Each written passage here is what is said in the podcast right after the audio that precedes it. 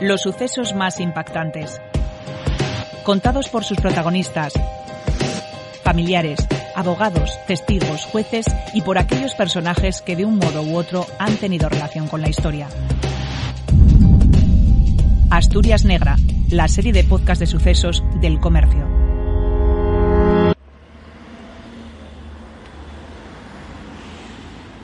Ciudad Naranco es un barrio de Oviedo habitualmente tranquilo, con vecinos que van al trabajo, a la compra, el trajín de los colegios.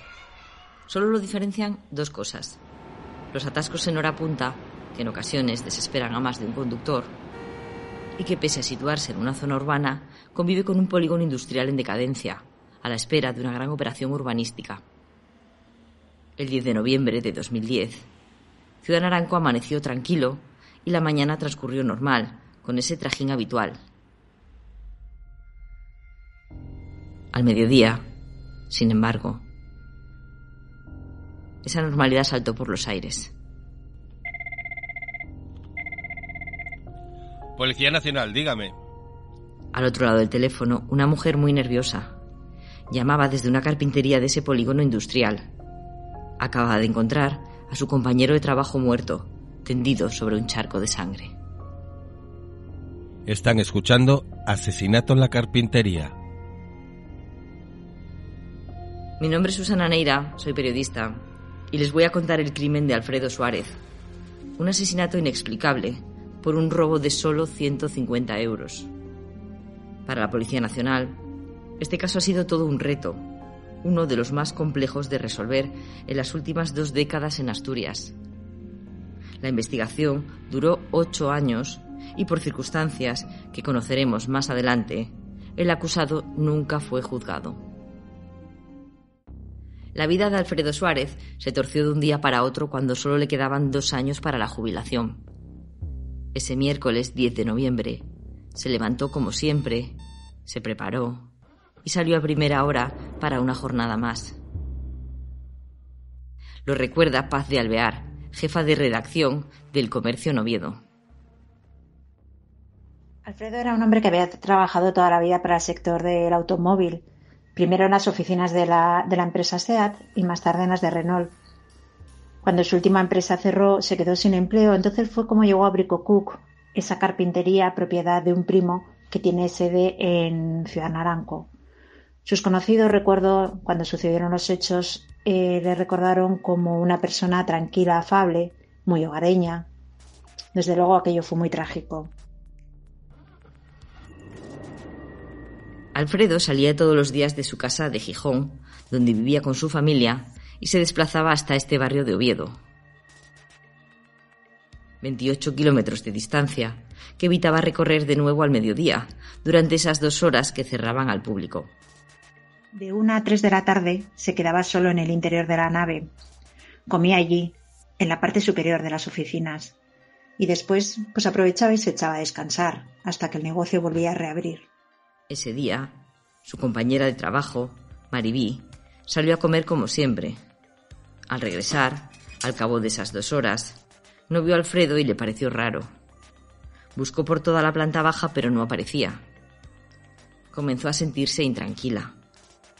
Es entonces cuando subió a las escaleras, levantó la vista y en esa parte de arriba, en la zona de descanso, se lo encontró sin vida.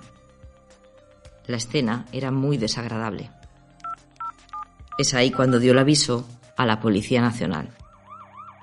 En cuestión de minutos llegó el Z. Los agentes entraron en el local y la mujer les indicó dónde estaba el cuerpo. Confirmaron que Alfredo estaba muerto y activaron el protocolo por homicidio. Adelante.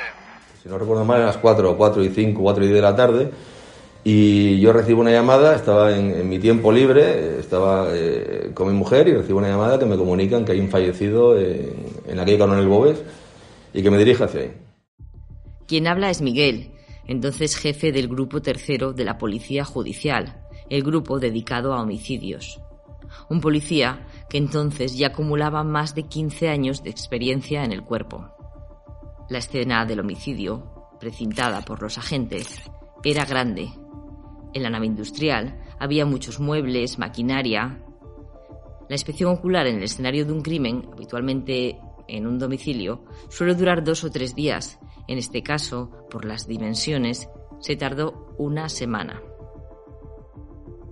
Como les decía, el cadáver de Alfredo apareció en la planta superior de la carpintería. En la zona aquella había un sofá, había una, mesa y había. Era un espacio bastante reducido, a pesar de que era muy amplio, en ese espacio concreto era bastante reducido, había unas, unas eh, si no recuerdo mal, unas estanterías a un lado, un espacio bastante reducido, sí. A partir de ahí arrancó la investigación para saber qué le había pasado realmente a Alfredo Suárez, quién y por qué lo habían matado por un simple robo. Faltaba algún elemento en la cartera del fallecido y alguna, alguna, alguna moneda, alguna moneda de uno o dos euros de la, de la oficina. Sin embargo, en el lugar sí que se hallaron otros efectos valiosos que no se llevaron. Todo apuntaba desde el principio a que el móvil del crimen era el robo, pero no se podía descartar nada. Lo más importante en un homicidio es asegurar eh, las pruebas y mantener una visión muy amplia de, todo, no cerrar ninguna vía de investigación. La policía tomó declaración a familiares, compañeros, vecinos del barrio. Cualquier testimonio podía arrojar luz ante tanta oscuridad. Podía ser un hilo para llegar hasta el culpable. El robo al azar es muy complicado de, de perseguir, de investigar. Si no existe una relación entre víctima y autor, es muy complicado. El crimen destrozó a una familia que no da por cerrado el caso, de eso hablaremos más adelante, y conmocionó al vecindario de Ciudad Naranco, que vivió atemorizado durante mucho tiempo porque temía correr la misma suerte de Alfredo. Asesinan a golpes a un hombre en un presunto intento de robo en Oviedo. Una compañera de trabajo encontró el cadáver de la víctima. Frente a esa nave, en el número 28 de la calle Coronel Bobes, durante días se congregaron numerosos vecinos, alarmados por la presencia policial y periodistas. Lo recuerda Paz de Alvear. Recuerdo que había mucho trajín, un amplio dispositivo policial delante del local y desde el principio se habló de un robo. Aunque era difícil de explicar por qué, quién o quiénes lo habrían cometido y habían actuado sobre todo con tanta violencia. Entre esos vecinos, Daniel, empleado de una empresa de grabados ubicada a escasos metros de la carpintería. La gente que fue a trabajar eso se lo comió a la, hora de entrar a trabajar por la tarde. Llegabas y, y yo vi revuelo, vi revuelo, vino la televisión, había mucha policía, lógicamente había un asesinato. Y entonces sí que se formó mucho, mucho revuelo y fueron unos días moviditos en el barrio. Dionisio trabaja en una floristería en una calle cercana y ahora vive justo enfrente a la nave industrial te da miedo porque dices, ese hombre que iba a imaginar el día que le pasó eso, cuando se levantó por la mañana que iba a terminar así su vida en ese día y en ese momento. O sea, es, triste. El crimen generó inseguridad en Ciudad Naranco. Había miedo. Los vecinos sabían que el autor andaba suelto y podía regresar para colarse en sus negocios o domicilios. Todas las medidas eran pocas hasta que apareciera el culpable. Mientras tanto, la policía analizaba cualquier detalle, sin descartar ninguna línea de investigación. Pero la respuesta a quién había cometido el crimen se hizo esperar.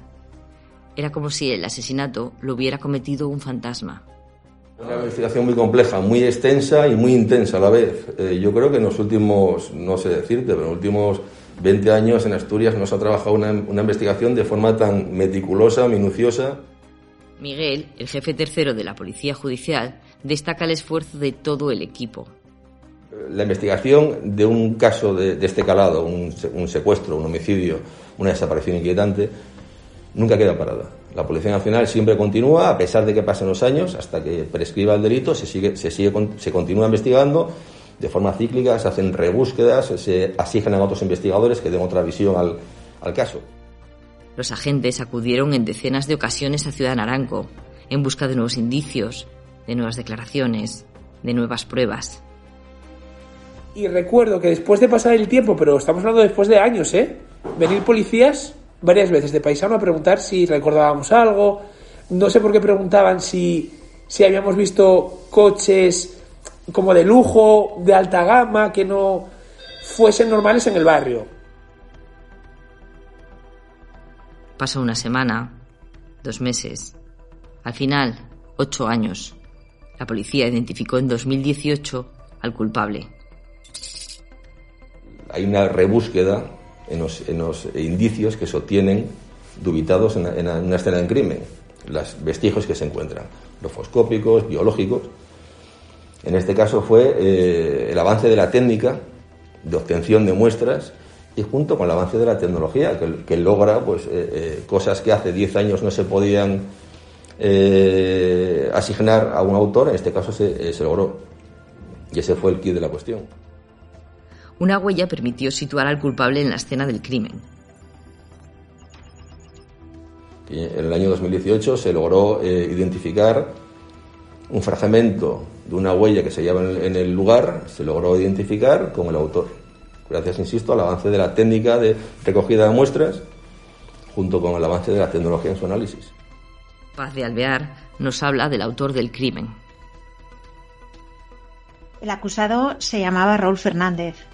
Era un hombre que ya estaba en prisión, con una condena de 20 años por el robo a tres mujeres que había atracado en portales en Siero y en Noreña, y había empleado una violencia inusitada, golpeándolas con un martillo. A través de esa huella, los agentes determinaron que era la misma persona que había matado a Alfredo. El historial delictivo del acusado era amplio, muy marcado por el uso de la violencia. Era un chico joven, tenía tenía antecedentes previos por robos con fuerza, hurtos y robos con fuerza, eh, y luego posteriormente, años después del, crimen de, que nos ocupa, en el año 2017 eh, se fue detenido por robos con violencia. Había, manifestado una forma agresiva de actuar. La incriminación de Raúl Fernández fue la última pieza para reconstruir lo que sucedió dentro de la nave de Ciudad Naranco ese miércoles, poco antes de que Maribí encontrara a su compañero tendido en el suelo, cuando esa normalidad de Ciudad Naranco saltó por los aires. Estas son las conclusiones de la Policía Nacional sobre lo ocurrido ese 10 de noviembre. Fue, fue un crimen de oportunidad, fue una cuestión, eh, un robo al azar. El fallecido se quedaba a comer, una vez cerrado el horario comercial, entre 1 y 3 de la tarde, se quedaba a comer en el lugar, mientras su compañera de trabajo se iba a su casa a comer. Entre las 13 y 42 y las 14 y 15 horas, el acusado accedió fácilmente a la carpintería para robar. Lo que no esperaba era encontrarse a Alfredo en el interior. Ante este imprevisto, reaccionó de forma muy violenta no cerraba la puerta del local, lo dejaba cerrada con el resbalón. Y lo que ocurrió es que esta persona, que estaba necesitada de dinero, eh, era un toxicómano, y abrió la puerta al resbalón, se encontró con un crimen de oportunidad, insisto. Se encontró que estaba la puerta abierta, no detectó a nadie en el lugar, sustrajo unas monedas, unas pequeñas monedas en la oficina, recorrió el lugar y hasta que se encontró, por desgracia, con el fallecido. Es decir, primero rastreó la planta baja en busca de dinero, recaudando unos 50 euros en monedas, y subió en busca de un mayor botín al piso de arriba, donde estaba el trabajador. Todo apunta que estaba descansando. No sé si durmiendo, pero sí descansando. Y el ataque fue un ataque sorpresivo, de forma inopinada, muy violento y. con las fatales consecuencias. Robo de oportunidad. Tras golpear hasta la muerte a la víctima, Raúl Fernández le robó la cartera, con unos 100 euros, bajó las escaleras y se limpió en el baño. Los investigadores calculan que merodeó entre 30 y 40 minutos por la carpintería hasta que huyó sin dejar testigos. El rastro de Raúl se perdió aquel miércoles. Eso le permitió cometer otros delitos con violencia más adelante. Pero la suerte abandonó a este delincuente años después hasta que lo detuvieron por esos otros robos a mujeres y la policía estableció la conexión con este crimen. Están escuchando Asesinato en la Carpintería. La Fiscalía solicitó para Raúl una pena de 30 años de cárcel, acusándolo del robo y del asesinato de Alfredo. Ese escrito de acusación aportó nuevos detalles, como que Raúl había empleado unos guantes de látex para cubrir sus manos y no dejar huellas, o que hirió hasta la muerte a Alfredo con un objeto pesado, inciso y contuso de grandes dimensiones que nunca apareció. En el tiempo internado en la cárcel, nunca admitió ser el autor del asesinato. No, nunca llegó a reconocer los hechos. Por desgracia, Raúl Fernández nunca fue juzgado. Los viernes, los funcionarios del Centro Penitenciario de Asturias dispensan a los reclusos las dosis de medicamentos para todo el fin de semana. El 7 de diciembre, que era sábado, el preso apareció sin vida en su celda. La autopsia reveló que murió por un cóctel de esos medicamentos. En cualquier caso, la policía da la investigación por esclarecida en base a las pruebas, a datos objetivos. Yo no tengo duda ninguna de que esta persona es el autor de los hechos que nos ocupan. Atendiendo a toda la investigación, a las pruebas que se, que obtuvieron en su día y a los indicios que se, obtuvieron a, partir del año de que fue identificada esa huella.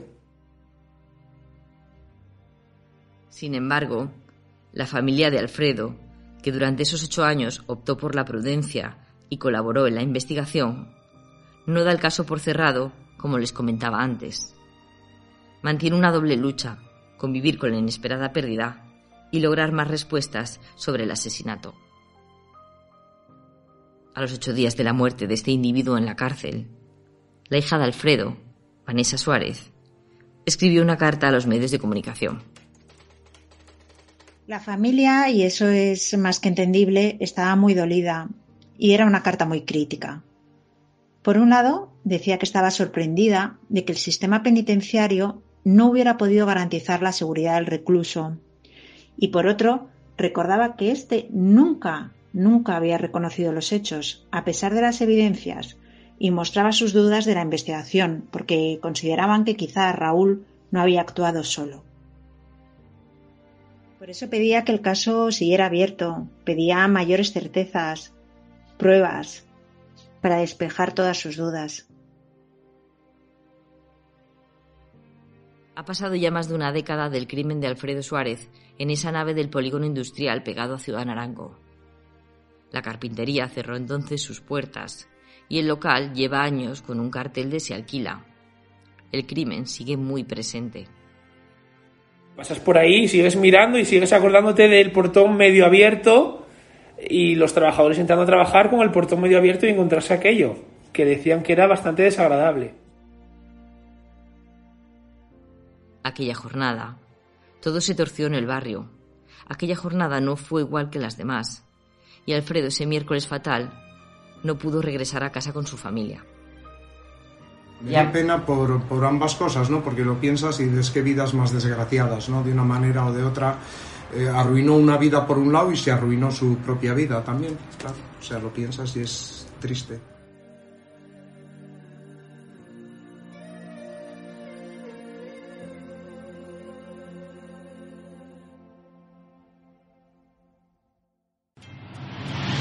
Este podcast ha sido elaborado por Susana Neira en la producción y el guion y por Carmen Muñiz en la parte técnica, contando con la colaboración en la narración de los hechos de la periodista Paz de Alvear. Para escuchar más episodios de Asturias Negra, visita elcomercio.es.